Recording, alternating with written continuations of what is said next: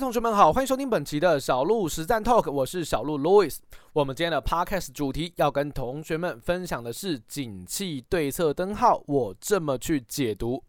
在九月底的时间，我们可以看到我们的国发会再度公布了最新的景气对策灯号的数据。这个数据在这两年来其实非常非常的火红，因为我们都知道，在二零二二年股市经历了一波大幅的崩跌下杀之后，我们也看到了景气确实明显的从非常热络的红灯一路的往下杀，最后来到了蓝灯的位置。而这一次公布最新的对策灯号，还是显示是蓝灯的。面对持续连续十颗蓝灯的讯号，小鹿到底会怎么去解读这件事情？对于台股的投资人来说，又有什么是你值得留意的呢？小鹿透过本期的小鹿实战 Talk 来带同学们一起来探看喽。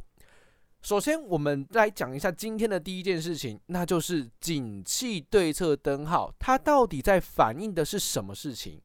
其实，景气对策灯号这件事情，它是综合了非常多面向的数据，来去进行综合的投票分析。举例来说，它可能会参考一些领先类型的指标。这个领先类型的指标可能包含的像是股票指数啊，或者是一些呃制造业的景气的预测，或者是外销的订单等等，甚至是半导体设备的一些进口数据啊。毕竟我们是一个以半导体为主的国家，所以半导体设备的进口的数量、进口的数字也会成为领先观察景气的一个指标。那同时，它也会参考一些同时的指标，也就是景气跟它的数据会同时变化的，包含像是实质的。海关的出口的数据啊，或者是制造业的销售量的数据，或者是工业生产指数，甚至是电力，也就是总用电量的部分，也常常被拿来当做是景气的一个风向标。那同时，它也会参考落后的指标，包含像是失业率啊，或者是制造业的存货等等，这些都是比较 delay 的，但是不是代表它们毫无价值，还是可以当做确认目前景气状况非常重要的指标。所以，透过了领先指标、同时指标以及落后指标所编撰出来的景气对策灯号，它的目的只有一个，那就是指引我们目前现阶段。台湾的景气经济到底是如何？它会给你一个非常重要的讯号，那就是目前景气是好或者是不好。像最新一期公布的景气对策灯号数据是来到了十五分，十五分还是在蓝灯的阶段。这个蓝灯是在九到十六分，只要你是在九到十六分的这个分数，你的景气对策灯号的灯号就是呈现蓝灯的。那十五分上一个月其实也是十五分，其实没有什么太大幅度的一个改变。所以整体来讲的话，景气你说有没有明显的复苏了？其实当然还没有。我目前连蓝灯的脱离都没有看到，连续十次的景气对策灯号蓝灯哦，也创下了历史上第二长的时间。所以景气这么糟糕、这么低迷的状况之下，市场未来的展望到底是什么？我们已经知道现阶段景气很糟了，所以我们接下来要去思考一点，就是什么才会牵动我们的景气脱离蓝灯的这个窘境。所以第二件事情，我们要跟大家聊聊，就是说关键点其实还是在于制造业的景气。像呃，每个国家都有公布一个非常重要的数据，叫做制造业采购经理人指数，呃，英文叫做 PMI。我想这个 PMI 应该对于大多数的交易者、大多数的投资者来说并不陌生，因为它是一个我们常常用来评估整体景气状况一个非常重要的风向标。那这个采购经理人指数是什么东西呢？其实白话文一点来讲哦，我们要能够去理解到这个制造业它目前的状况到底如何，你觉得问谁是最快的？问谁是最准确的？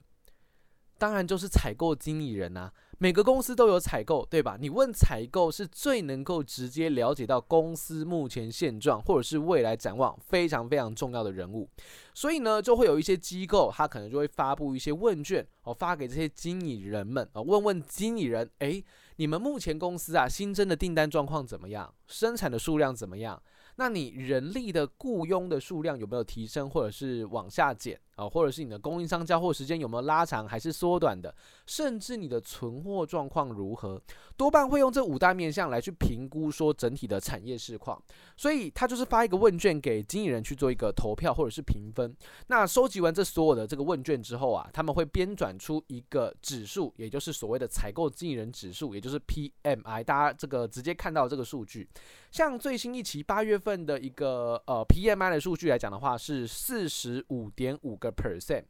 那这个数据它其实有一个非常重要的 benchmark，叫做五十，五十以上就代表过呃大部分的经理人认为经济现在是在扩张的。那五十以下呢，就代表现在经济是在比较紧缩的状况，所以目前的数字是四十五点五，很明显的是低于五十，也就是目前的景气是相对比较紧缩一些的。那八月份公布出来的数据跟上个月份相比呢，跟七月份相比，还是往下减了零点六个百分点。显然，经济景气以制造业的角度来看，它其实是变得更糟的。好，其实是变得更加糟糕的。那如果你去观察一下细节，细节在哪里？细节在于，它这次下滑比较多的是在新增订单的部分，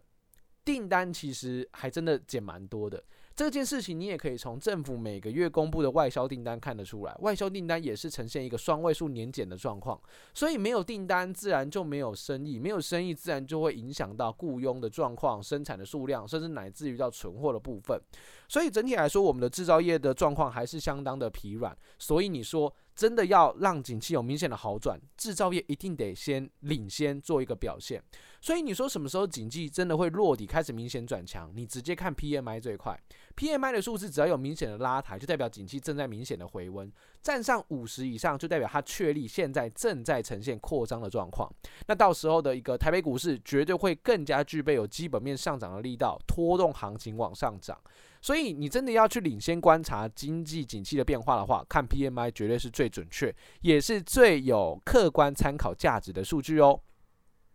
了解完了景气对策灯号的意义以及最重要的关键在 PMI 之后呢，我们要来深度聊聊，就是那现在景气这么糟糕，小路我到底应该怎么去应对现阶段的投资市场，怎么应对现在的股票市场？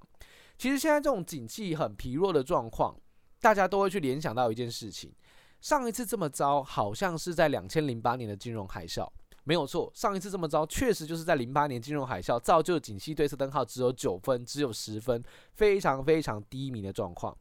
可是哦，可是如果我们把时间拉长远一点来看，我们把历史摊开来看，从一九八零年代至今啊，景气对策灯号跟股票市场的价格几乎是呈现一个同向变动的关系。什么意思呢？也就是啊，景气多半在低迷的时候，股价都在低点；景气多半很热络的时候，股价通常都在高点。所以我们才会知道，景气它是一个 cycle，它是会循环的，对吧？所以大家才会很耳熟能详的去说出“景气循环”这四个字。因为景气本来就是会经历复苏、热络，然后疲软跟衰退，一直以来都会经历这样的一个循环。当我们把一九八零年代至今的这个历史摊开来看，你就会发现，在最近几次这个大盘指数比较低迷、比较低点的位置，例如像两千年的 dot-com bubble，或者是在两千零八年的金融海啸，你就会发现当时的景气对策灯号几乎都是在九分、十分左右，而当时你就会发现恐惧感非常非常的大，大家都很害怕，是不是大崩盘了？呵，或许也已经大崩盘了。可是呢，你把时间拉长来看，回顾历史，你就会发现，当时大家很恐惧，那个景气对策灯号分数极低的位置，都是几乎最低点的位置。也就是，如果你是一个呃看好股市长期上涨的投资人，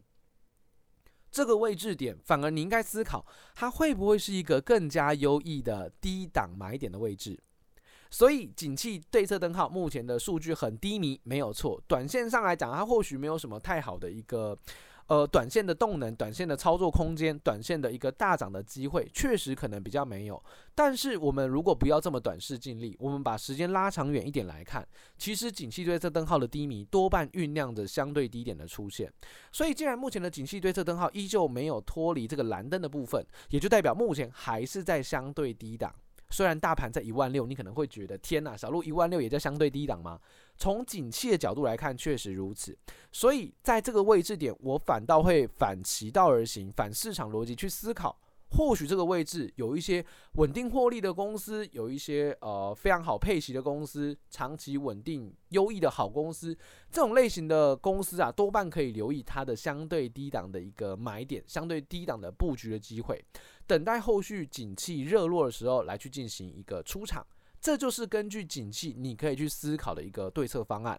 所以啊，千万不要在景气这个蓝灯的位置处过度悲观，因为在历史来看，景气蓝灯多半都是低点。在蓝灯买股票，通常大家都说可以在景气红灯的时候数钞票。所以蓝灯位置，我也认为长期来讲不用太过悲观。好公司有稳定配息的，真的值得你多看两眼。那这是在应对比较长期的交易时，你可以去思考的。那如果是比较偏向短线交易，短线交易现阶段来讲的话，台股在本周几乎是喋喋不休的，操作难度是比较高。所以呢，你可以选择观望，你也可以选择打开小鹿台股实战的 APP，观察一下有没有值得留意的标标的物。如果有符合我们 SOP 的公司，你当然可以做酌量的操作；如果没有的话，你也可以去做观望。